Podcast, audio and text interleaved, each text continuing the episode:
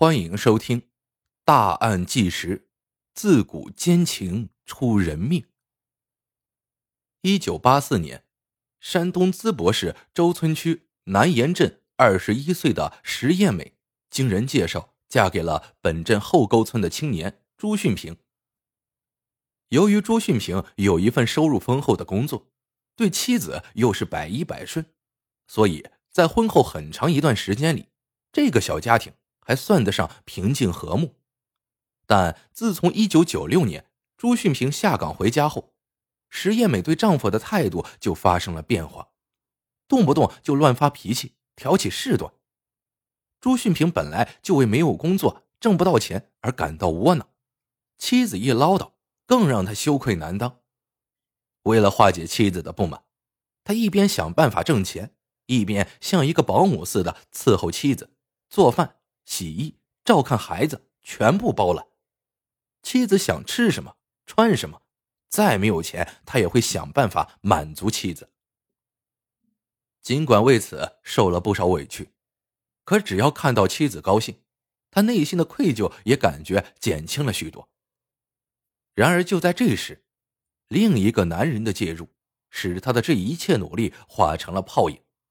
这个原本完整的家庭，从此一步步坠入了悲惨的深渊。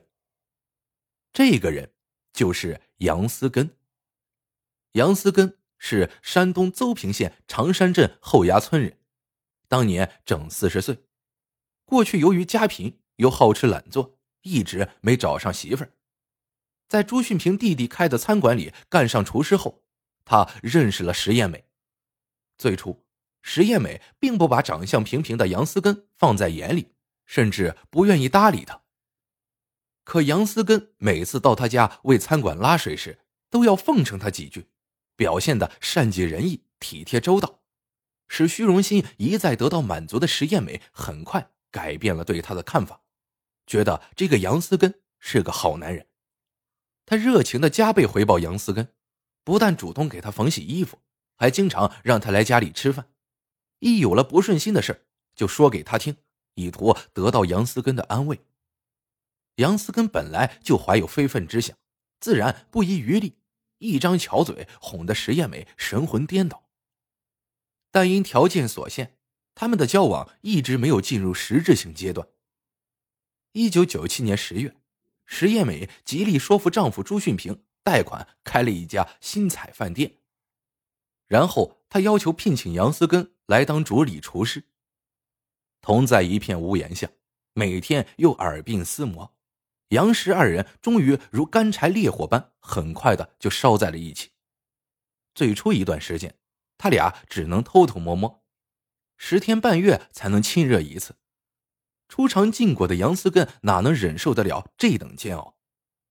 千思万想，这个杨思根他终于想出了一个办法，利用朱训平爱喝酒又酒量小的弱点，每天晚上等客人走后，就拉着朱训平喝上半瓶，把朱训平灌醉后派人送回家，然后放心大胆的与石艳美偷情。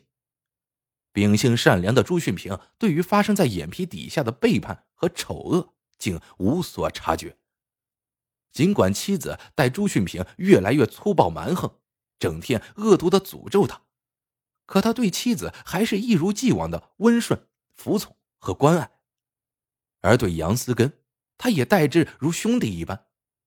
饭店刚开张时生意不错，他不但主动给杨思根提高了工资待遇，还多次与妻子商量要给杨思根介绍个女人，帮他呀组成一个温暖的家。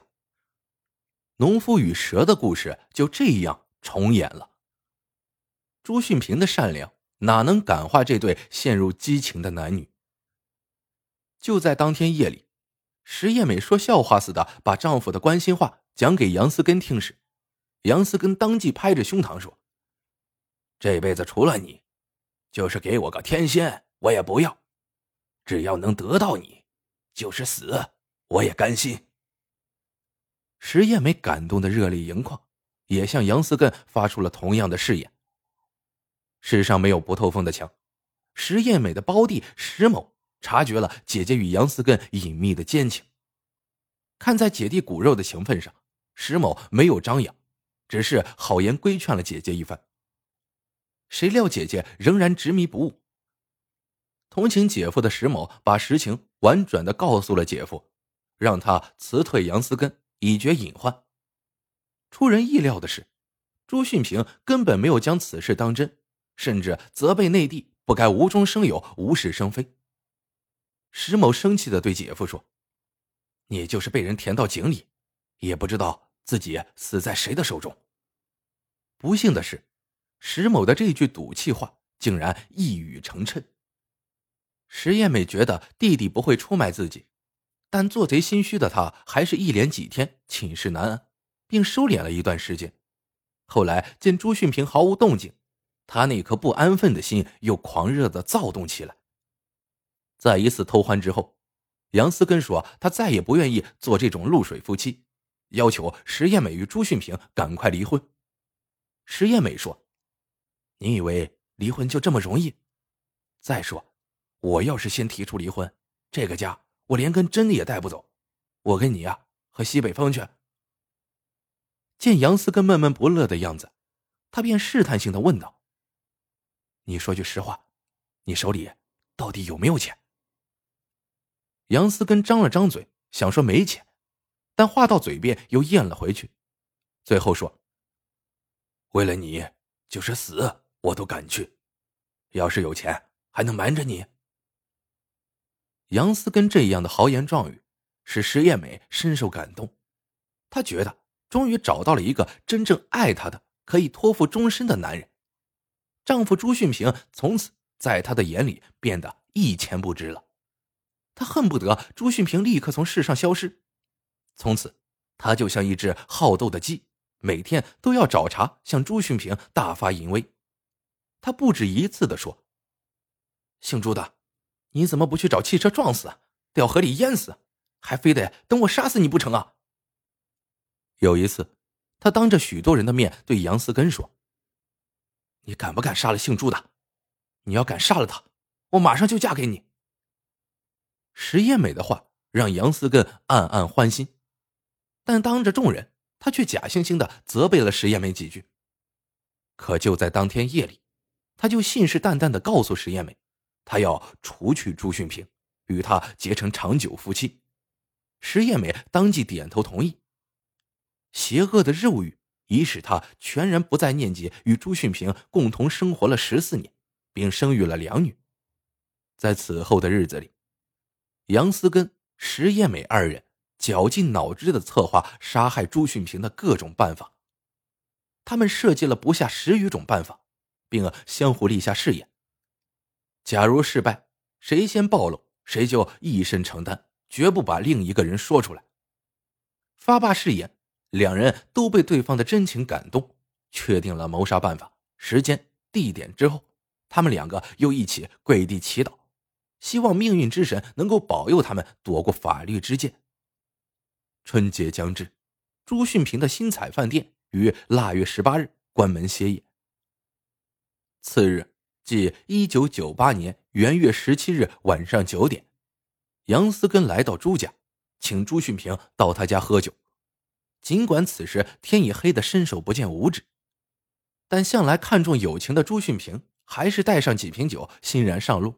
浑然不知，此刻踏上的竟是一条不归路。酒量本来就小，又毫无警惕的朱训平很快就被杨思根灌醉，然后又喝了一杯掺有两片安定的开水，立刻不省人事了。十八日零时左右，杨思根用借来的三轮车把朱训平拉到南神潭村南的一眼机井跟前，将昏睡的朱训平投到井里。卡在了井筒的半腰，然后连夜赶到后沟报告石艳美。在杨思根对朱训平实施杀害的这天夜里，石艳美一夜都未合眼。丈夫随杨思根走后，她心里一直忐忑不安。她曾想过杀人之事一旦暴露会带给她的后果，可天知地知你知我知的侥幸心理又驱除了她内心的恐惧。